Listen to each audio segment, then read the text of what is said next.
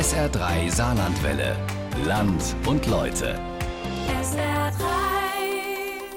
Wir haben es ja in diesem Juni wieder gemerkt. Wenn plötzlich die Regenmassen auf dem Saarland runterkommen, dann ist im wahrsten Sinne des Wortes Land unter. Und zurück bleibt da dieses Gefühl von, sind wir da einfach der Natur ausgeliefert? Und die Frage ist natürlich auch, ist das jetzt Zufall? Vielleicht nur die Ausnahme? Oder werden solche Wetterereignisse die Regel? Stichwort Klimawandel. SA3-Reporterin Annette Back ist genau diesen Fragen nachgegangen. Unser Radiofeature Land und Leute heute bei SA3. Zwei Grad mehr, das Saarland und der Klimawandel.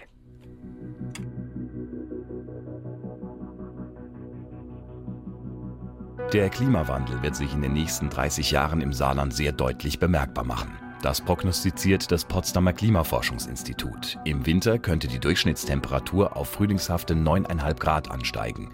Derzeit sind es 5 Grad. Und im Sommer könnte das Thermometer durchschnittlich 27 Grad anzeigen. Das sind 4 Grad mehr als heute. Die Saarländer machen sich Sorgen. Angst, sage ich mal, für meine Kinder ja, oder Enkelkinder. Schlimmer.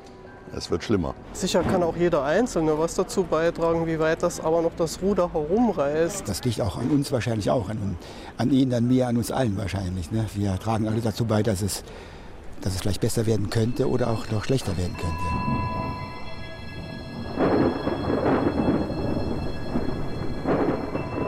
Anfang April in Saarbrücken.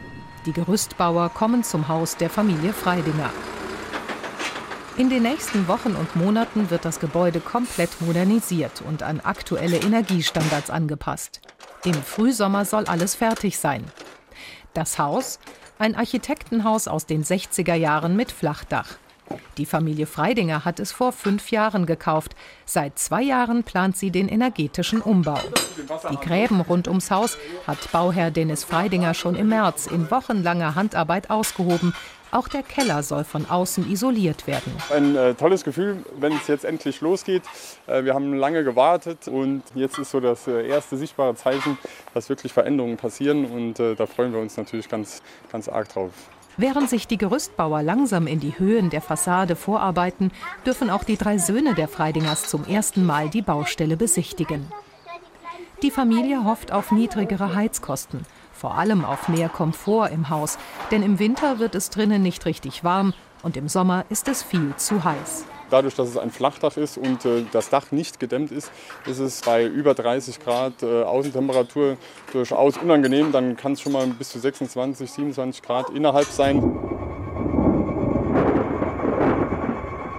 Das Klima in unseren Breiten entsteht unter anderem durch die Luftzirkulation zwischen dem heißen Äquator und dem kalten Nordpol. Großen Einfluss hat dabei die Temperatur des Meerwassers. Die aber ändert sich durch den Klimawandel denn der verursacht einen Schmelzprozess an Nord- und Südpol. Das lässt nicht nur den Meeresspiegel weltweit ansteigen, auch die Wassertemperatur. Das hat Folgen. Professor Dr. Günther Heinemann, Klimaforscher an der Universität Trier. Bis Ende des Jahrhunderts erwartet man schon, dass eben gerade die Hitzeextreme sehr stark zunehmen werden, dass eben Hitzewellen, die wir definieren als fünf aufeinanderfolgende Tage mit einer gewissen Höchsttemperatur, die überschritten werden muss, dass eben diese Hitzewellen, wie wir sie 2003 hatten und seitdem in der Form nicht mehr, also alle zehn Jahre vielleicht mal, in Zukunft dann ein bis zweimal pro Jahr auftreten. Rückblick. Sommer 2003. Nach einer tagelangen Hitzewelle steigen in Perl die Temperaturen auf über 40 Grad. Der Ort an der Mosel wird zum heißesten Ort Deutschlands. Durch die Hitzewelle sterben europaweit vermutlich 70.000 Menschen. Sie gilt als eine der schwersten Umweltkatastrophen der letzten 100 Jahre. Schuld am Klimawandel mit weltweit dauerhaft höheren Temperaturen ist vor allem die Nutzung fossiler Energien. Wer Benzin oder Heizöl verbrennt, setzt das Klimagas Kohlendioxid frei. Um den globalen Temperaturanstieg auf maximal 2 Grad zu begrenzen, haben deshalb Vertreter aus über 200 Ländern 2015 in Paris beschlossen, verstärkt auf Wind- oder Solarenergieanlagen zu setzen. Denn die setzen kein Kohlendioxid frei, sie emittieren nichts, wie es in der Fachsprache heißt. Allerdings, der Trierer Klimaforscher zweifelt, ob das Pariser Abkommen zur Begrenzung des globalen Temperaturanstiegs auf maximal zwei Grad ein realistischer Beschluss war. Das 2-Grad-Szenario hat als Voraussetzung, dass wir die Emissionen bis 2050 auf Null bringen, global auf Null bringen, danach Negativemissionen haben. Also nicht mehr emittieren, sondern CO2 gebunden wird. Der Platz vor der Saarbrücker Kongresshalle. Der helle Bodenbelag blendet bei Sonnenschein die Augen. Aber die helle Farbe ist gut für das Stadtklima, so Christian Bersin, Leiter des Saarbrücker Umweltamtes. Die wirkt sich dann tatsächlich sowohl für den Platz hier selbst als auch für die Umgebung dahingehend aus, dass er sich einfach tagsüber nicht so sehr erwärmt und auch schneller eigentlich das, was er an Wärme aufnimmt, wieder abstrahlt sodass es nachts nicht so eine Belastungssituation hier gibt im Umfeld. In Bersins Büro hängt eine Karte mit der genauen Klimaanalyse von Saarbrücken. Ganz deutlich zu sehen, besonders der Innenstadtbereich ist im Sommer viel zu heiß. Schon heute beträgt der Temperaturunterschied von Innenstadt zu Außenbezirken an manchen Tagen bis zu 10 Grad. Durch den Klimawandel verschärft sich das Problem weiter.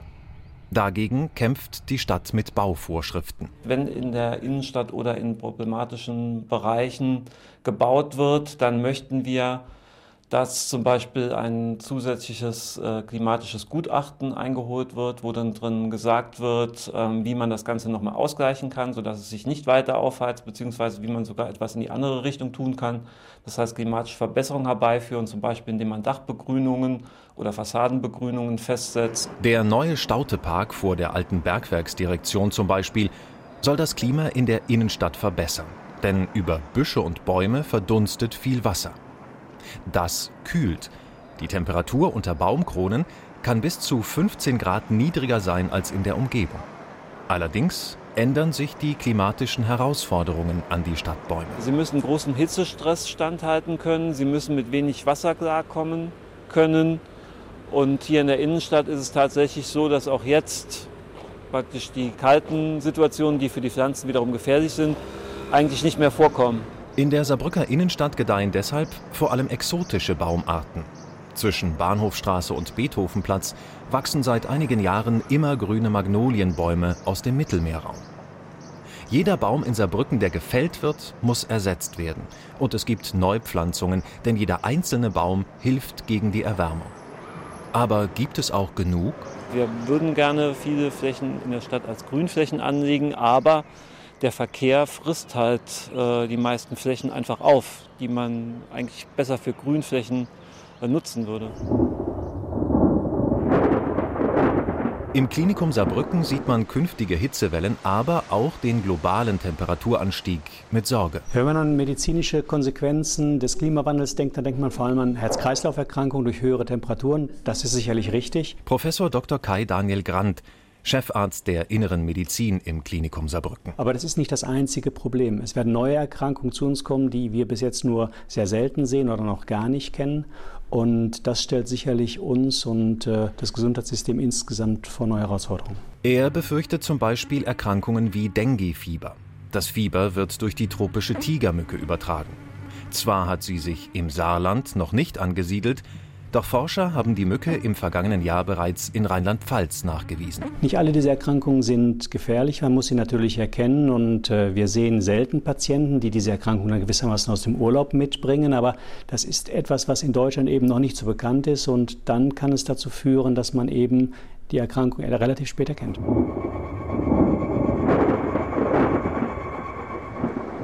Das Haus der Familie Freidinger ist nicht winddicht und die Dämmung ist sehr dünn.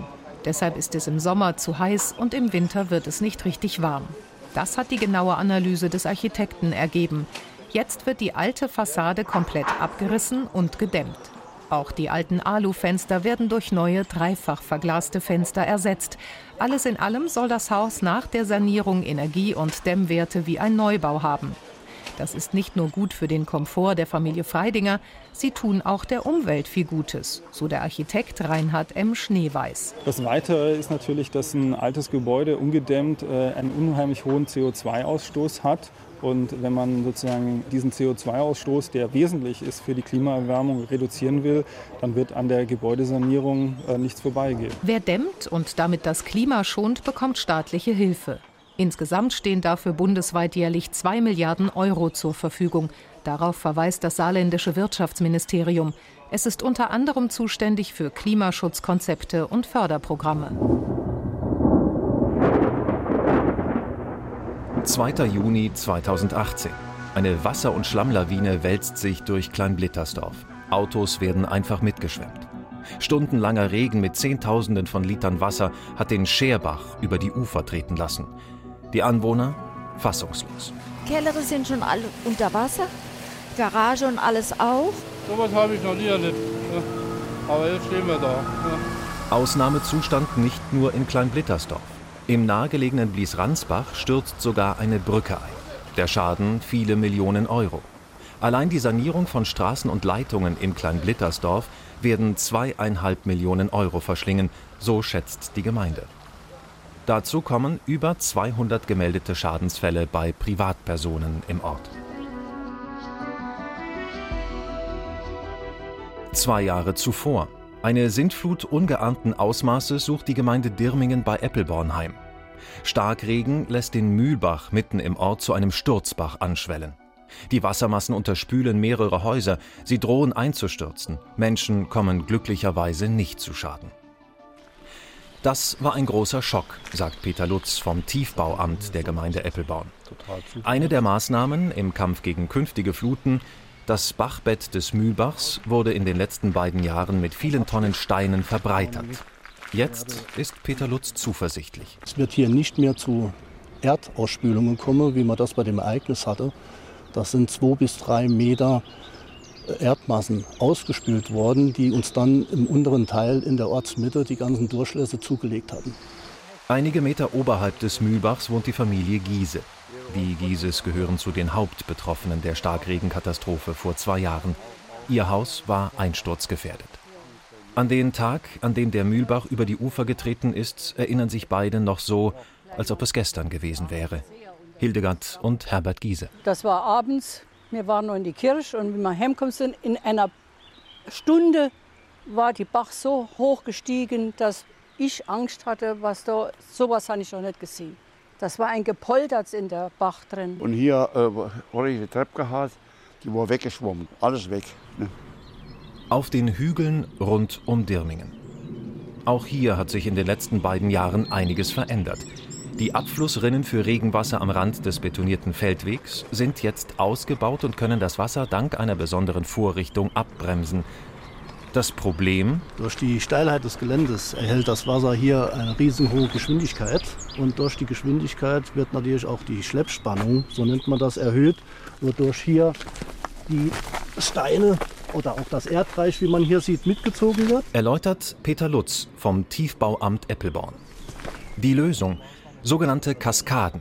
Einfache Bretter, die in die Abflussrinnen montiert sind. Diese Kaskaden hier verhindern einfach, dass alles weiter ausspült und ausspült. Hier wird die Steine gehalten, das Wasser steht an und läuft hier über und verliert damit an Geschwindigkeit und damit auch an Energie, sodass hier die Ausspülungen im unteren Lauf verhindert werden. Zusätzlich zu zehn neuen Kaskaden auf den Hügeln über Dirmingen hat die Gemeinde auch ihr Rückhaltebecken am Ortsrand saniert. Das alte Becken war bei dem Starkregen vor zwei Jahren übergelaufen und hatte die Sturzfluten mit verursacht. Das neue ist erheblich tiefer und breiter.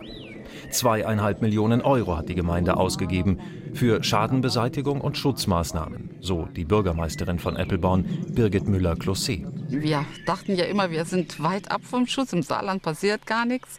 Und dieser Bewusstseinswandel, quasi, dass es eine bestimmte Anpassung geben muss an die Naturgewalten, das ist neu. Und ich denke, das trifft alle Kommunen, nicht nur jetzt unsere als eine der Hauptbetroffenen vor zwei Jahren. Und wir müssen dann gemeinsam mit Privaten und der Kommune zusammen Anpassungsstrategien uns überlegen und auch äh, Prävention betreiben. Auch das Haus der Familie Freidinger in Saarbrücken bekommt jetzt Schutz vor Starkregenfällen. Bisher fließt Regenwasser nur durch einen einzigen kleinen Abfluss ab, in der Mitte des Dachs. Das kann so nicht bleiben, sagt Architekt Reinhard M. Schneeweiß. Wir werden jetzt auf diese vorhandene Konstruktion eine Gefälledämmung aufbringen, die die Entwässerung auf eine andere Seite bringt. Der innenliegende Abfluss, den wir hier haben, der wird verschlossen und der neue Abfluss kommt auf die Vorderseite des Gebäudes. Links und rechts davon wird es Notabläufe geben, die dann für Starkregenereignisse zuständig sind, beziehungsweise für den Fall, dass der Hauptablauf verschlossen ist, sieht man dann sofort, wo ein Problem ist und kann auf dem Dach dann sauber machen. Auch wenn der endgültige statistische Nachweis noch fehlt, Schneeweiß, der Gesamtverband der deutschen Versicherungen und viele Experten gehen davon aus, dass Starkregenereignisse künftig häufiger stattfinden. Die globale Erwärmung ändert den Biorhythmus der Pflanzen. Buchen entfalten ihre Blätter derzeit am 24. April. In 30 Jahren zehn Tage vorher. Dezember letzten Jahres. Im Auftrag der Stadt Blieskastel zieht der Lothringer Daniel Viri mit seinem Pferdegespann Baumstämme aus dem Stadtwald. Die Pferde arbeiten umweltfreundlich, zerstören keine Jungpflanzen und schonen vor allem den Boden. Bei uns sehen Sie nur die Schleifspur des Stamms. Ein schwerer Traktor hinterlässt verdichtete Radspuren. Umweltfreundlich sind auch die Elektrosägen der Waldarbeiter. Blieskastel setzt auf nachhaltige und vor allem klimafreundliche Waldwirtschaft. Dafür zuständig Georg Josef Wilhelm. Für Wald- und Forstwirtschaft sei der Klimawandel die größte Herausforderung in den nächsten Jahren, sagt er. Der Klimawandel äh, führt zu einer sehr raschen äh, Veränderung der ökologischen Verhältnisse, was vom Waldökosystem große Anpassungsleistungen verlangt. Und äh, diese Anpassungsleistungen werden ja verlangt zu einem Zeitpunkt, wo der Wald auch weiter bewirtschaftet wird. So Georg Josef Wilhelm, erster Beigeordneter der Stadt Blieskastel. Hitzewellen und große Trockenheit, aber auch immer häufigere, heftige Regenfälle strapazieren nicht nur den Wald, sie locken auch Schädlinge an. Besonders anfällig Baumschonungen, die nur aus einer Baumart, wie zum Beispiel Fichte, bestehen. Sie sind ein besonderer Leckerbissen für Borkenkäfer. Befallene Bäume sterben ab. Mehr als zwei Drittel aller Bäume weisen inzwischen sichtbare Schäden auf, so die letzte Waldzustandserhebung im Saarland. Kann der saarländische Wald den Klimawandel langfristig überhaupt überleben? Und was kann man tun, um den Wald zu erhalten? Uli Heinz, Vorsitzender des NABU Saarland. Wir wissen ja eigentlich gar nicht genau, was in 10, 20, 50 Jahren auf uns zukommen wird im Zusammenhang mit dem Klimawandel. Und deswegen wissen wir auch gar nicht genau, welche Baumart am Ende der Gewinner sein wird von dieser Veränderung. Und je mehr Lösungsmöglichkeiten in Form von Arten im Wald vorkommen, desto höher ist die Wahrscheinlichkeit, dass die Anpassung gelingt. Artenvielfalt also als Chance für den saarländischen Wald. Darauf setzt man in Blieskastel. Schon seit mehreren Jahren läuft hier ein spezielles Aufforstungsprogramm. In die besonders gefährdeten Fichtenschonungen pflanzen Waldarbeiter Inseln mit Setzlingen anderer Baumsorten. Da verwenden wir typischerweise Buchen, teilweise auch Weißtannen, wo etwas mehr Licht ist, auch Bergachen und Eichen. Also Baumarten, äh, die von Natur aus bei uns in den Waldgesellschaften äh, vorkommen und die als Mischungselemente wieder in naturnähere, vielgestaltigere Waldökosysteme der Zukunft vermitteln. So Georg Josef Wilhelm von der Stadt Bieskastel. Geerntet werden zunächst die Bäume, die den Nachwuchs behindern. Jahrzehnte später die Neupflanzungen. Aber erst dann, wenn sie genügend Zeit hatten, für eigene Sämlinge zu sorgen. Der Wald ist gleichzeitig Patient und gleichzeitig auch Heilmittel. Wir müssen ja bedenken, dass der Wald nicht nur ein CO2-Speicher ist, sondern äh, dass der Holz als Rohstoff, der aus dem Wald äh, gewonnen wird, ganz, ganz wichtige Ersatzwirkungen hat im Vergleich zu anderen Rohstoffen, die anstelle des Holzes genutzt werden äh, würden und die eine wesentlich ungünstigere Klimabilanz aufweisen. Das Haus der Familie Freidinger hat jetzt eine günstigere Klimabilanz als vorher. Fassadendämmung gilt als eine der effektivsten Maßnahmen gegen den Ausstoß des Treibhausgases Kohlendioxid. Zwar sind die Dämmarbeiten zur Gartenseite noch nicht ganz fertig, der Unterschied aber ist schon spürbar. Bauherr Dennis Freidinger. Einerseits ist die Dämmung auch äh, ein, ein Geräuschdämmer äh, ja, äh, sozusagen und auch vom Klima her, von der Raumtemperatur ist das durchaus eine wesentliche Steigerung bezüglich des Wohlbehagens. Über der fertigen Dämmung bringen die Zimmerleute Holzlatten an. Die werden das Haus auch optisch modernisieren. Jetzt ist ein Ende der Arbeiten absehbar. Vorläufiger Gewinner des Klimawandels, der Weinbau. Riesling schlägt heute am 14. April aus, in 30 Jahren schon zwei Wochen vorher. Anfang März in Nennig. Eigentlich müsste Karl Petgen, der stellvertretende Vorsitzende der saarländischen Winzer, zu dieser Zeit im Weinberg arbeiten. Aber das geht heute nicht. Es ist viel zu kalt für Anfang März. Tagsüber minus 5 Grad. Karl Petgen. Wir können derzeit also nicht mit dem Binden der Reben fortfahren, weil wir halt eben tiefe Minusgrade haben. Binden kann man eben nur bei Plus, sonst würden die Fruchtruten brechen halt eben. Für den Boden ist es ganz gut. Frostgare, Abtöten von Schädlingen, das ist wieder positiv zu sehen. Ansonsten müssen wir schauen, dass wir jetzt Arbeiten im Innenbereich erledigen. Zum Beispiel den Wein vom letzten Jahr abfüllen. Am Morgen hat die Maschine gestreikt, jetzt funktioniert sie wieder. Karl Petgen ist zufrieden, die letzte Weinernte im Saarland war gut. Noch profitieren die Winzer vom Klimawandel. Als ich angefangen habe hier im elterlichen Betrieb im Weinbau, äh, lagen unsere Zuckerwerte der Trauben, die Mostgewichte in guten Jahren in hohen Qualitäten bei 88, 89 Öchsle. Ja, heute beginnen wir die Ernte mit 90 Öchsle plus halt eben. Also haben wir da immer noch enorm von profitiert. Und wenn ich reife Beeren, reife Trauben habe, habe ich auch weniger Säure und das kommt den meisten Verbrauchern sehr entgegen. Allerdings steigen die Temperaturen wegen des Klimawandels zu weit nach oben, wird es auch mit dem Rieslinganbau problematisch. Sechs Monate später ein Acker bei Losheim. Bis zu 1000 Liter Treibstoff am Tag braucht der Riesentraktor, um Gras einzusammeln und zu häckseln. Daraus wird hochwertiges Viehfutter hergestellt, sogenannte Silage. Der Dienstleister Jan Rotkopf erntet das Feld im Auftrag eines Landwirts mit seinen Maschinen ab. Das Wetter an diesem Tag optimal, doch das ist immer seltener der Fall. Jan Rotkopf. Vom Klimawandel haben wir ständig anderes Wetter, größere Wetterereignisse, sage ich mal, wie Starkregen und Gewitter und sowas. Und dadurch sind wir doch vom zeitlichen her äh, sehr eingeschränkt. Wir müssen, sage ich mal, wie jetzt hier die Grassilage mähen, müssen sie ein bisschen anwelken lassen und dann sollte es möglicherweise nicht mehr rein regnen. 100 Hektar kann Rotkopf mit seinen Traktoren, Mähdreschern oder Häckslern am Tag bearbeiten. Vor 20 Jahren waren es gerade mal fünf. Der Einsatz von Riesenlandmaschinen nur ein Bestandteil der Strategie, mit der der saarländische Bauernverband gegen die Folgen des Klimawandels kämpft. Hans Lauer, Geschäftsführer Saarländischer Bauernverband. Es wird versucht, in der Landwirtschaft durch Züchtung auf diese Maßnahmen zu wirken. Wir versuchen, kleinere Sorten beim Getreide zu züchten, die höhere Standfestigkeiten haben, um so mit Starkniederschlägen entgegenzuwirken. Das sind Maßnahmen, die wir ergreifen wollen, in der Bodenbearbeitung zur Minimalbodenbearbeitung zu kommen, dass wenn Niederschläge kommen, uns der Boden nicht abschwemmt. Auch Biolandwirt Markus Comtesse aus Wattgassen nutzt einen modernen Großtraktor. Immer wieder kontrolliert er den Boden in seinen Feldern. Dazu sticht er mit einem langen Stab in den Boden, so kann er feststellen, ob der Boden locker oder fest ist.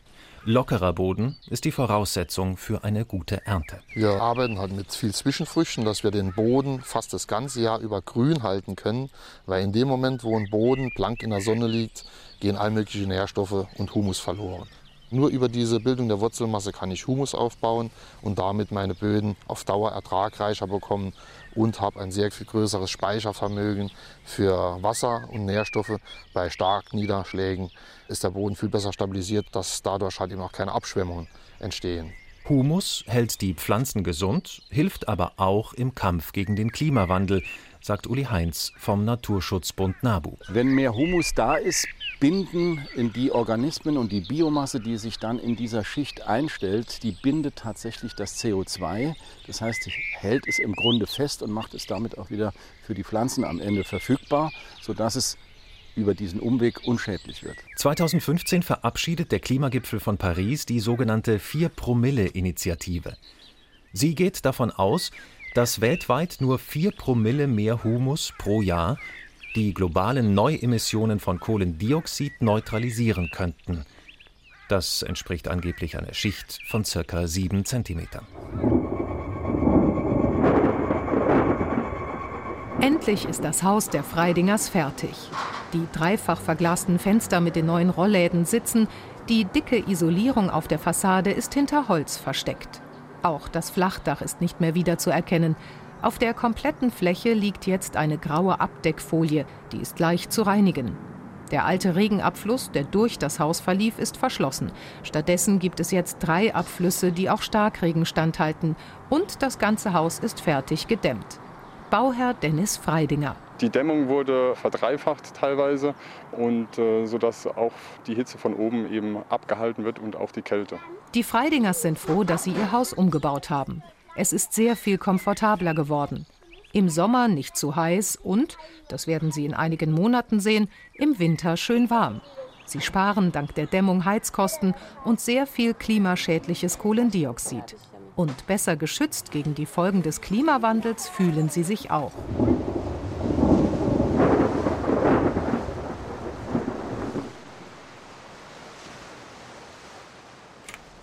Unser SR3-Feature Land und Leute, zwei Grad mehr, das Saarland und der Klimawandel von Annette Back.